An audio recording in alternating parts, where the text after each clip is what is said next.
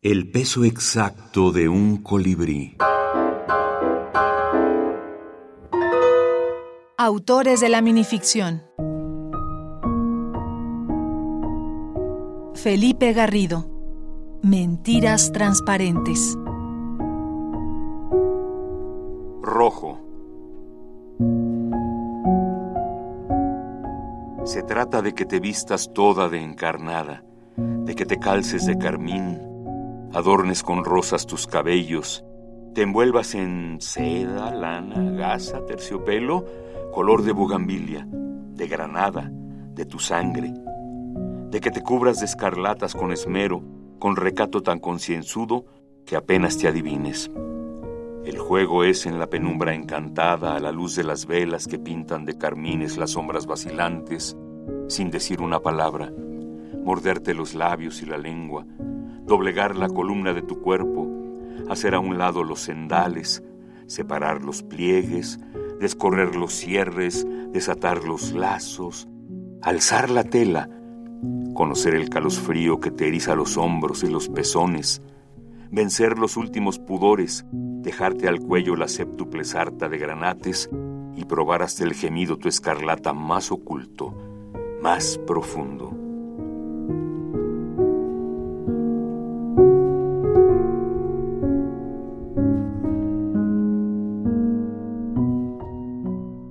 Los géneros breves son milenarios, tienen la antigüedad de la humanidad.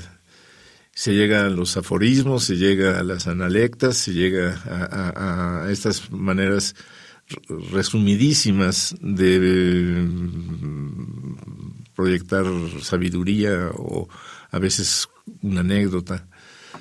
Y en los últimos años, en los últimos 40 o 50 años, ha habido un, gran auge de, estos géneros eh, cortos.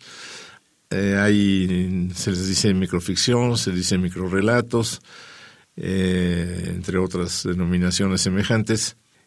Y yo me he dedicado mucho a escribir, pero, pero no ni microficciones ni microrelatos, en el sentido de que estos géneros que, en que van buscando la mayor economía de palabras terminan por ya no ser historias lo que se cuenta, sino terminan en, puntadas, en ocurrencias, en frases muy ingeniosas y a veces valen por supuesto mucho la pena.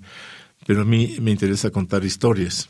Eh, una historia necesita que haya por lo menos un personaje y un conflicto.